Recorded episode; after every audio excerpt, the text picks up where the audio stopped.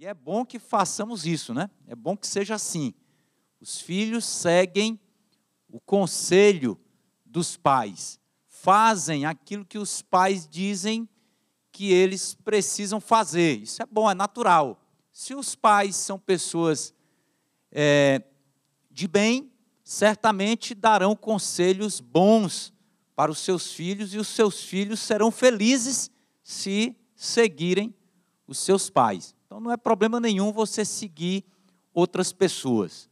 Logo depois da, da ainda na infância, né, nós temos contato também com a, a escola, né? E ali aprendemos também muitas coisas com os professores, com as professoras, com os colegas de sala, né? Coisas boas e coisas ruins também, né? Então nós seguimos as pessoas, é natural. Ah, seguimos os nossos amigos, aqueles que, que normalmente têm uma característica mais forte, né? Ah, tem uma, uma liderança é, mais é, latente. E seguimos, seguimos os nossos líderes religiosos, nossos líderes de PG, nossos pastores, enfim, ah, seguimos o conselho dos homens e das mulheres de Deus. Isso é bom. Seguimos também a, aqueles que servem para a gente como referência intelectual, ou política, ou econômica, enfim, nós seguimos também essas pessoas, que para nós são pessoas que podem, de alguma maneira, contribuir com a gente, com a nossa vida. Né? E aí nós lemos os livros que eles escrevem, nós assistimos os programas onde eles são entrevistados, nós, enfim, acompanhamos esses pensadores, essas pessoas e seguimos o conselho, a orientação dessas pessoas. Não tem problema nenhum. A internet, inclusive, potencializou bastante isso, né? Todos nós temos aquelas pessoas que nós seguimos no Instagram, no Facebook, no Twitter, os youtubers que, de uma certa forma, fazem um pouco a nossa cabeça. E aí nós fazemos isso, a internet potencializou, porque é, antes você seguia somente aqueles que estavam próximos a você. Agora você tem acesso àquelas pessoas que estão distantes e que, de uma certa forma, influencia a sua visão de mundo, né? a sua visão de mundo. Ah, hoje, se eu não me engano, ah, o pastor David Paul Yang Shu, o líder da maior igreja evangélica do mundo, pelo menos era um tempo atrás, né? A igreja da Coreia do Sul, eu não me recordo agora exatamente o nome da igreja, mas ele faleceu e era um homem que tinha uma influência grande sobre muitos líderes é, é, no meio evangélico, né? Semana passada eu perdi o meu pai na fé. Ele ia completar 92 anos, mas boa parte do que eu penso, do que eu conheço, do que eu ah, do, do evangelho que eu aprendi, eu aprendi com esse homem que, ao meu ver, era o cara que eu considerava mais parecido com Jesus. Eu tenho muitas referências, eu tenho muitas referências. Mas esse indivíduo era manso, era humilde, era simples, era paciente, valorizava mais as pessoas do que qualquer outra coisa. E ah, foi um homem que me influenciou. Eu, eu teve uma época é, que, na minha infância, que até me vestir do jeito que ele se vestia, eu queria me vestir também. Até o andado, de uma certa forma, eu acabava de uma certa forma, imitando. Eu admirava ele, certo? E, e, e, e era assim uma coisa que não é ruim de todo. A gente querer ser parecido com algumas pessoas. Claro, a gente não pode também perder a nossa identidade, né? mas a gente aprende uma coisa com um, aprende uma coisa com o outro, e aí nós seguimos as pessoas. De início, eu quero dizer que isso não é problema. Porém, até que ponto nós seguimos as outras pessoas. Quando eu pergunto quem você segue, Eu não estou me referindo simplesmente às pessoas que você acompanha no Facebook, no, no, no Instagram, no YouTube, as referências que você tem, normais, que todo mundo tem. Mas eu me refiro à pessoa que realmente faz diferença na sua vida. A pessoa que, quando ela fala, a palavra dela tem um peso que é incomparável. A palavra dessa pessoa, a voz dessa pessoa, o direcionamento que ela lhe dá, muitas vezes se choca com aquilo que você pensa ser o certo ou errado, mas você diz: não, ela falou, essa pessoa falou, e por isso eu vou seguir, e por isso eu vou fazer, e por isso eu vou mudar de rumo e seguir a sua voz, seguir o seu. Para onde ele for, eu vou. É uma pessoa que, de fato, é, faz uma diferença incomparável na sua vida. E que, inclusive, você pega e considera como, é, como um critério para poder seguir as outras pessoas.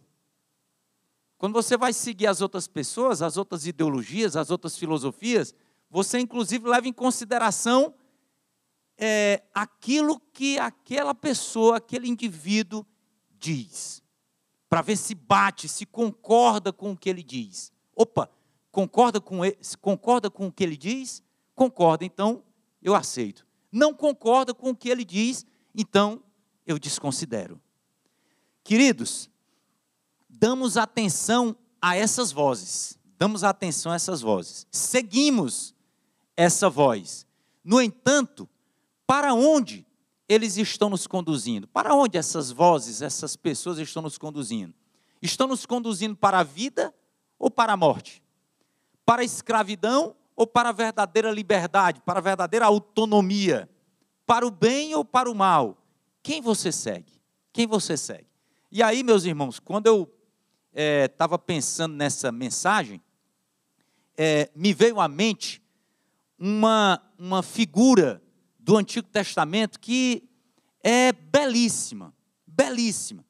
O Antigo Testamento ah, descreve uma situação em que o povo de Israel estava no deserto, haviam acabado de sair do Egito e estavam é, indo na direção da terra prometida, mas essa terra ainda estava muito longe, certo? ainda estava é, difícil de enxergar, de perceber. E aí o povo que seguia Moisés, seguia a Moisés. De fato, Moisés era um líder e um grande líder, um homem íntegro, um homem temente a Deus.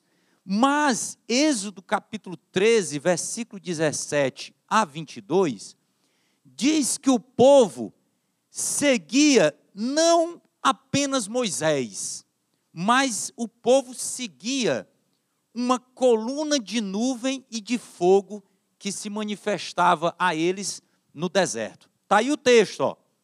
Êxodo capítulo 13, verso 17 a 22.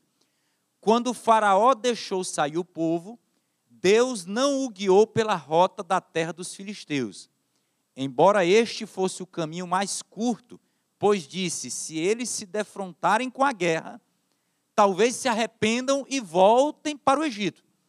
Assim, o Senhor fez o povo dar a volta pelo deserto, seguindo o caminho que leva ao Mar Vermelho. Os israelitas saíram do Egito preparados para lutar. Mas interessante aqui a, a, a sabedoria divina, né? Deus poderia ter levado eles, é o que o texto está dizendo, pelo caminho mais curto. Mas provavelmente eles iriam se deparar de imediato com triste, a cruel realidade que é uma guerra. E aí, é, é, você imagina aí como é que seria a, o impacto para esse povo. Talvez eles quisessem retornar para o Egito, mas Deus os levou para uma outra, uma outra rota. E aí continua o texto: Moisés levou os ossos de José, porque José havia feito os filhos de Israel prestarem um juramento, quando disse: Deus certamente virá em auxílio de vocês. Levem então os meus ossos daqui. E agora chega na parte que eu considero importante aqui do texto para o objetivo que eu tenho hoje em mente. Os israelitas partiram de Sucote e acamparam em Etan, junto ao deserto. Durante o dia, o Senhor ia adiante deles. Interessante esse, esse termo aqui. O Senhor ia adiante, ou seja, ia à frente deles. E eles iam atrás. Não eram eles que determinavam a rota, o itinerário. Era Deus que estava indo adiante deles, na frente deles, e eles percebendo o movimentar de Deus, o mover de Deus, eles seguiam a Deus. Numa coluna de nuvem, isso de dia, para guiá-los no caminho, e de noite numa coluna de fogo, para iluminá-los. E assim podiam caminhar de dia e de noite com a proteção de Deus, com a direção de Deus, com a proteção de Deus.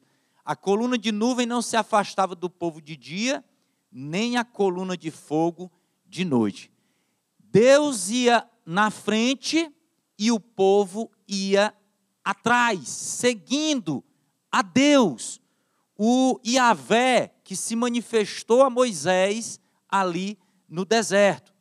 Interessante também um outro texto que está em Números capítulo 9, esse eu acho ainda mais interessante, porque, é, inclusive, nós vamos ler aqui, tem algumas repetições, mas eu acho que é porque o, o autor do, do, do, do, livro de Números, ele queria enfatizar mesmo essa coisa do de Deus na frente e o povo atrás seguindo.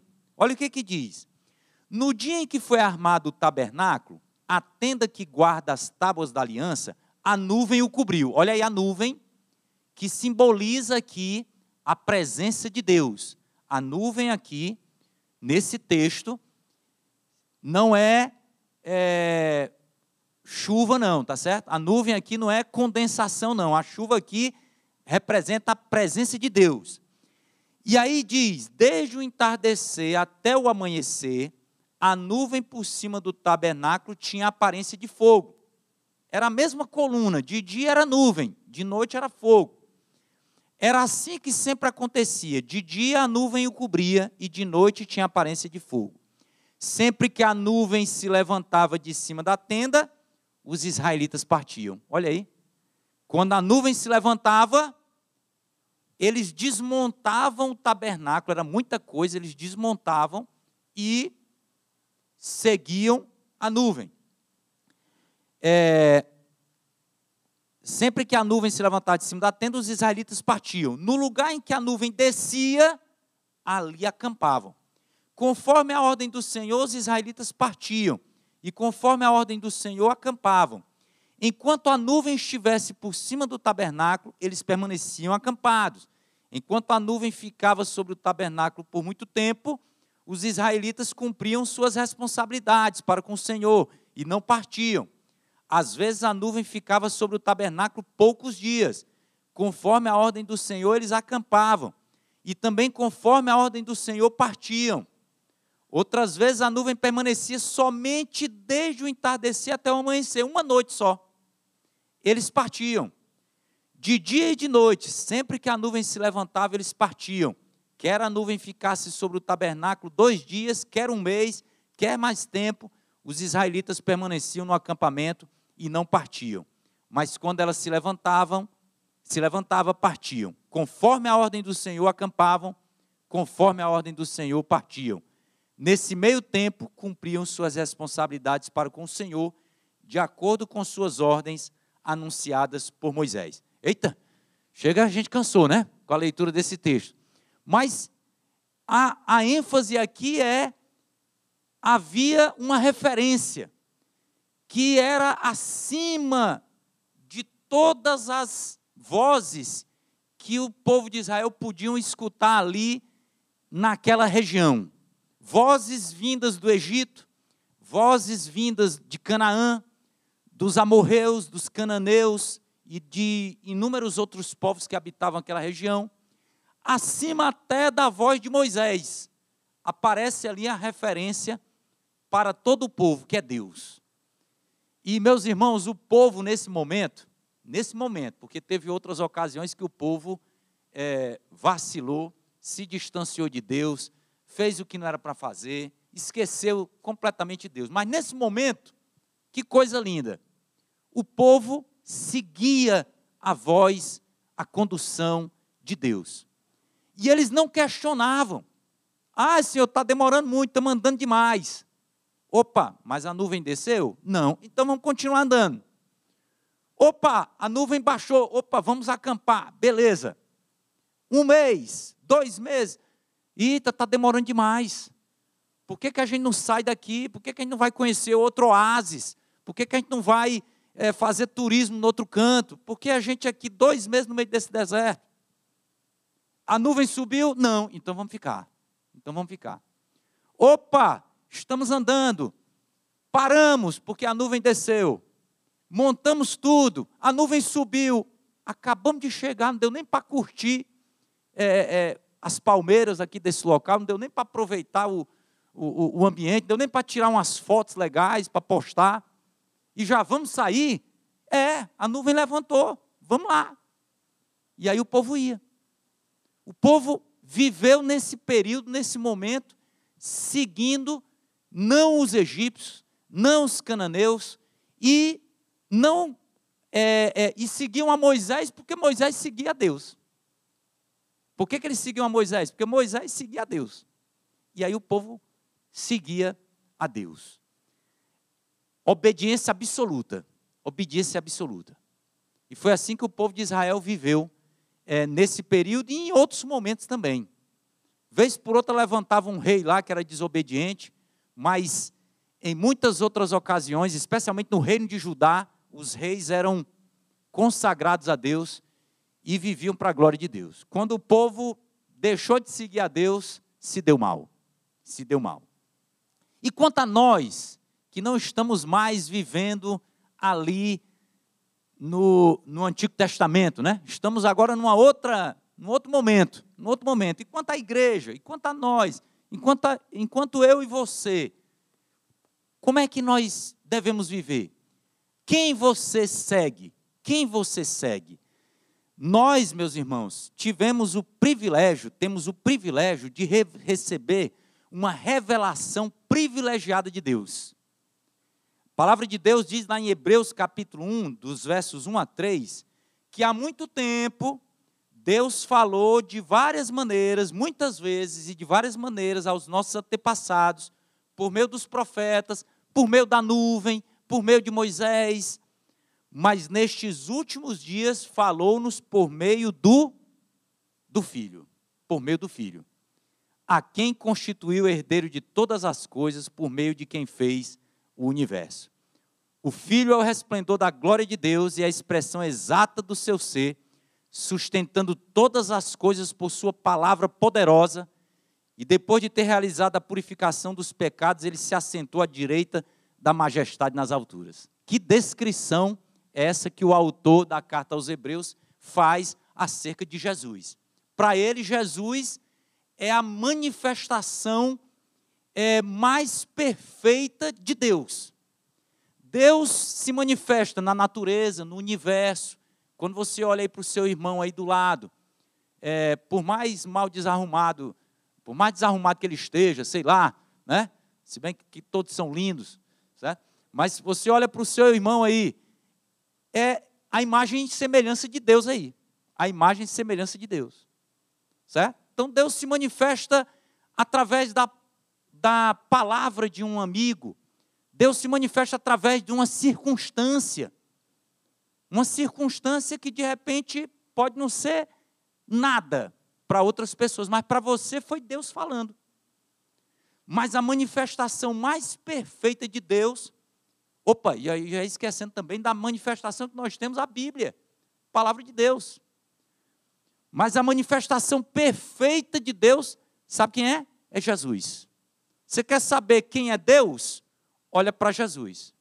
Não foi isso que Jesus disse quando afirmou para Filipe: Filipe, há quanto tempo eu estou convosco? E você me pergunta aí, mostra-nos o Pai? Filipe, olha para mim, meu irmão. Olha para mim que você vê como é que é o Pai, como é que é Deus. Certo? Quem fala assim não é gago, né? Era um ditado que dizia antigamente: quem fala assim não é gago. Quem fala assim é porque ou é doido, ou é mentiroso, ou de fato é quem realmente diz ser. E a, a, a Bíblia inteira mostra, comprova que Jesus é essa manifestação perfeita de Deus. Então não espere uma nuvem, tá certo? Não espere uma coluna de fogo, tá certo? Não espere uma nuvem, porque se aparecer uma nuvem aí, então é melhor você se proteger, pode ser uma chuva que vai vir. Se vê aí uma coluna de fogo aí, então ligue para o bombeiro, porque pode ser que seja um incêndio na casa de um vizinho, alguma coisa. Não espere que Deus se manifeste para você hoje da mesma forma como ele se manifestou lá no, no Antigo Testamento. Ele foi outra, outro momento. Agora nós temos, sabe quem? Cristo Jesus, que vive entre nós, inclusive, que está em nós, que se manifesta através de nós e que está aqui na palavra de Deus, na Bíblia Sagrada, de Gênesis a Apocalipse, a mensagem é essa: Jesus. E aí ele disse em João capítulo 10, pastor Márcio com certeza depois vai até explanar melhor isso aqui, mas ele disse que aquele que não entra no aprisco das ovelhas pela porta, mas sobe por outro lugar, é ladrão e assaltante. E tem muita gente que está roubando assaltando a nossa felicidade. E nós deixamos, porque nós seguimos essas pessoas. Seguimos essas celebridades. Seguimos o conselho desses, de, dessas pessoas que não temem a Deus. E aí ele diz: aquele que entra pela porta é o pastor das ovelhas. O porteiro abre-lhe a porta e as ovelhas ouvem a sua voz. Olha que legal. As ovelhas estão ali comendo ali, mas quando chega o pastor, que ele fala alguma coisa, as ovelhas levantam a cabeça. Opa, chegou alguém conhecido. Chegou alguém que eu confio. Chegou alguém que cuida de mim. O porteiro abre-lhe a porta e as ovelhas ouvem a sua voz. Ele chama as suas ovelhas pelo nome e as leva para fora. Depois de conduzir para fora todas as suas ovelhas, olha aí a, essa expressão que a gente encontra lá no Antigo Testamento também ele vai adiante delas, ele vai na frente, vai na frente. E as ovelhas, o quê? E estas o seguem, porque conhecem a sua voz. Certa vez eu vi um vídeo que recebi no, no YouTube, não, no YouTube não, no WhatsApp, e interessantíssimo, um pastor andando e uma, uma mas eram eh, centenas de ovelhas numa estrada, seguindo aquele pastor. Que coisa mais interessante, né? Que coisa mais interessante. E estas o seguem porque conhecem a sua voz, mas nunca seguirão o estranho. Na verdade, fugirão dele, porque não reconhecem a voz de estranhos. Jesus usou essa comparação, mas eles não compreenderam o que lhes estava falando. Então Jesus afirmou de novo: Digo-lhes a verdade, eu sou a porta das ovelhas. Todos os que vieram antes de mim eram ladrões e assaltantes. E aqui Jesus deu uma, deu uma cutucada nos líderes religiosos ali que entenderam direitinho o que Jesus estava dizendo. Certo? Deu uma cutucada nos escribas, nos fariseus, em todos aqueles que usam o poder para oprimir as pessoas. Né? Especialmente poder religioso, que aí é uma coisa mais complicada ainda, porque aprisiona a pessoa, a alma do indivíduo. É, e aí ele diz: é, Eu, opa, perdi, mas as ovelhas não o ouviram. Eu sou a porta, quem entra por mim será salvo, entrará e sairá e encontrará pastagem. O ladrão vem apenas para furtar, matar e destruir. Eu vim para que tenham vida e a tenham plenamente. Eu sou o bom pastor. Bom pastor dá sua vida pelas ovelhas. O assalariado não é pastor, a quem as ovelhas pertencem. Assim, quando vê que o lobo vem, abandona as ovelhas e foge. Então o lobo ataca o rebanho e o dispersa. Ele foge porque é assalariado e não se importa com as ovelhas. E aí Jesus continua dizendo: Eu sou o bom pastor. Conheço as minhas ovelhas, elas me conhecem Assim como o Pai me conhece, eu conheço o Pai e dou a minha vida pelas ovelhas. Tenho outras ovelhas que não são deste aprisco. Então Jesus dizendo: olha, não é só os judeus, não.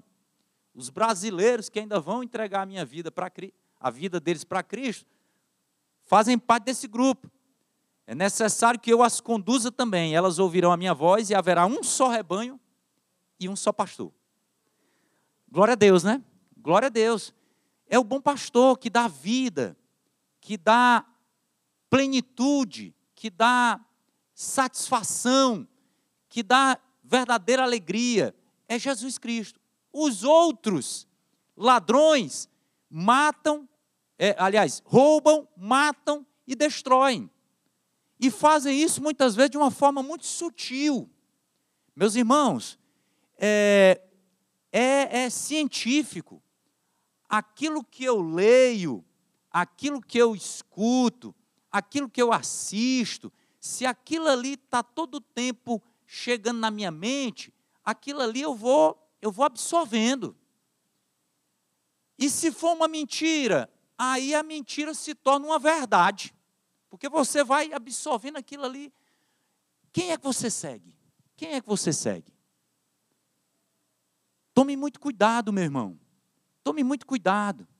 Será que a pessoa, ou as pessoas, ou as filosofias, ou as ideologias que você segue estão de acordo com a, os valores que o bom pastor defende? O bom pastor que quer dar vida e vida abundante? A gente tem que fazer essa, esse, essa essa conferência. A gente tem que fazer essa conferência. Jesus Cristo, ele nos ama e deu a sua vida por cada um de nós. Ele não quer o nosso mal. Jesus não quer o nosso mal. Jesus só quer o nosso bem. Pode ter certeza disso. Pode ter certeza disso. Ele só quer o nosso bem. Ah, e os valores de Cristo são sempre valores é, que trazem bem para o ser humano, para as pessoas, para você, meu irmão e minha irmã. Jesus Cristo criticou os fariseus certa vez, porque eles é, valorizavam, por exemplo, o dízimo e negligenciavam outras coisas. E Jesus diz: olha, o dízimo é bom, continue dando, viu? Continue dando. Inclusive, é, nós sempre aqui, como igreja, a, a, falamos sobre isso. A, a, sua, a sua contribuição ela é importante. Você não pode, é, e até pode, né? porque nós não somos obrigados, mas você deveria né? se envolver com a comunidade que tanto lhe abençoa, inclusive de forma financeira, abençoando essa comunidade também de forma financeira. Mas Aqui o que Jesus está criticando não é o dízimo. Eu, eu já estou lá em Mateus 23, 23. É, aí mesmo, tá certo. É, o, o, o que Jesus está criticando aqui não é o dízimo. Não é o fato de você vir para a igreja. Não é o fato de você é, fazer as suas orações. Não é o fato de você ler a sua Bíblia. Não é o fato de você viver a sua religiosidade. Jesus não está criticando isso. O que Jesus está criticando é essa falsa religiosidade. Certo? E Jesus pode fazer isso de uma forma plena porque ele conhece os nossos corações, né? Ele sabe qual é a minha intenção quando eu estou botando ali o, um, um, uma contribuição. Né? Ele sabe se aquilo ali é, é realmente o desejo do meu coração de contribuir ou se é o desejo do meu coração de ah, sei lá, de me amostrar, né? como, dizia, como diz o, o, o, nordestino cearense, né? de se amostrar, como muitos faziam na época de Jesus, dando grandes quantias lá e faziam questão de divulgar, até que Jesus disse, ó, oh, essa mulherzinha aí, essa viúva aqui que deu três moedinhas, é, ela deu muito mais do que todos os outros. Mas Jesus diz aqui, olha, eu defendo também a justiça, a misericórdia, a fidelidade, eu defendo aqui outros valores que extrapolam a vida religiosa. Que extrapolam a vida religiosa. E aí, meus irmãos, eu creio que o que Jesus está dizendo hoje para mim, né? É, não sei se é o que ele está dizendo para você também, Mas o que, o que, o que Jesus está dizendo para mim é, Jofre, olha, é, você tem que deixar de viver um evangelho puramente devocional e viver um evangelho mais prático, mais prático, mais do dia a dia. Que você possa fazer do mesmo jeito como eu fiz, Jofre. Estou pensando aqui Jesus dizendo isso para mim, né? Eu não fiquei só pregando, não. Eu estava ali junto com as pessoas, abençoando a vida das pessoas, abraçando as pessoas, preocupado com a situação das pessoas, preocupado com o meu povo, povo o povo judeu, mas não apenas com o meu povo judeu, mas também com os outros, com a humanidade. Com a humanidade. Então, pense que o que Jesus é, está dizendo hoje para mim é, é isso. Jofre, olha, não é só dízimo, não, não é só igreja, não, não é só. É, isso é importante. Não, não é só. Isso não é, um, isso, isso não é só. Isso é muita coisa. Mas tem mais. Tem mais. Tem isso que o pastor Márcio acabou de, de nos desafiar, né? De nos, nos desafiar. É, de repente a gente prepara uma programação maravilhosa, né? Eu já estava pensando aqui no Setembro Amarelo, quando tiver aquelas. Eu tenho algumas pessoas que eu acho que seria interessante convidar, certo? Convidar, se aproximar das pessoas. Seguir a Jesus não é apenas ouvir a voz de Jesus e dizer: olha que voz legal, olha que palavra legal, olha que mensagem legal.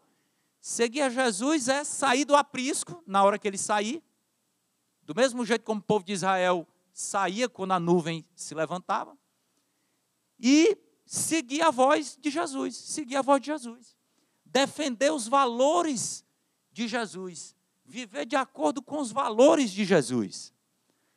E para terminar, eu queria é, dizer que essa é uma questão ah, que envolve aí vida ou morte. Não é uma coisa assim de, ah, não, legal, Jofre, essa, isso aí que, eu, que você leu, isso aí que você falou, legal. Mas, enfim, eu acho que Jesus não é a, não é a pessoa mais importante para mim, certo? Bom, todos têm a liberdade, né? Obviamente. Mas é, os cristãos precisam considerar as palavras do seu mestre. Jesus diz: Quem ama seu pai ou sua mãe mais do que a mim, não é digno de mim. Eu diria o seguinte também, né? Se eu pudesse puxar um pouquinho para o que eu estou falando. É, quem segue o seu pai, ou a sua mãe, ou o youtuber, ou o pastor, ou o líder espiritual, ou o político, ou o professor, ou o pensador, é, e considera as palavras deles ou delas mais importantes do que as minhas, aí Jesus diz aqui: não é digno de mim. Não é digno de mim. E quem não toma sua cruz e não me segue, não é digno de mim. Quem acha a sua vida, a perderá. E quem perde a sua vida por minha causa, a encontrará. Então não tem jeito não, meu irmão. Vida mesmo abundante, só temos em Cristo não é seguindo A, B ou C. Pelo contrário, muito provavelmente você irá se frustrar e muito seguindo fulaninho, fulaninha que não é capaz de lhe dar vida, vida abundante. Você vai se frustrar. Depois você vai se arrepender e vai dizer: puxa vida, que, por que, que eu embarquei nessa? Frustração total. E é, e é assim, o único. E, e, eu já, já experimentei isso várias vezes, né? Até agora, o único que ainda não me decepcionou foi Jesus Cristo. Esse aqui não, esse aqui não me decepcionou.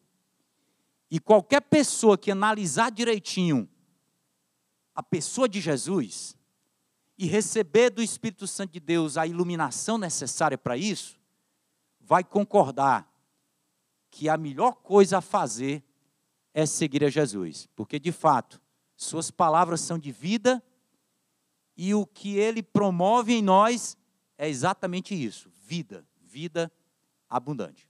Amém?